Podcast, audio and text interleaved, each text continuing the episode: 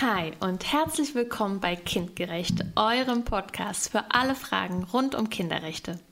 Ich bin Katja, ich bin Sozialarbeiterin und Kriminologin und jeden Mittwoch bringen wir euch kurze und spannende Infos zu den Kinderrechten und vielen weiteren Themen, die euch interessieren.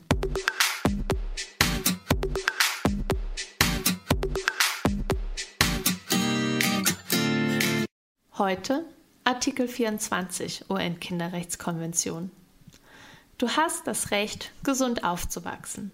Dazu gehören zum Beispiel gesundes Essen, sauberes Trinkwasser und ärztliche Behandlung.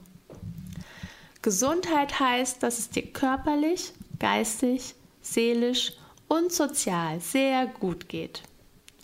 Bei Krankheit soll für dich alles versucht werden, damit du mit der richtigen Behandlung wieder gesund wirst.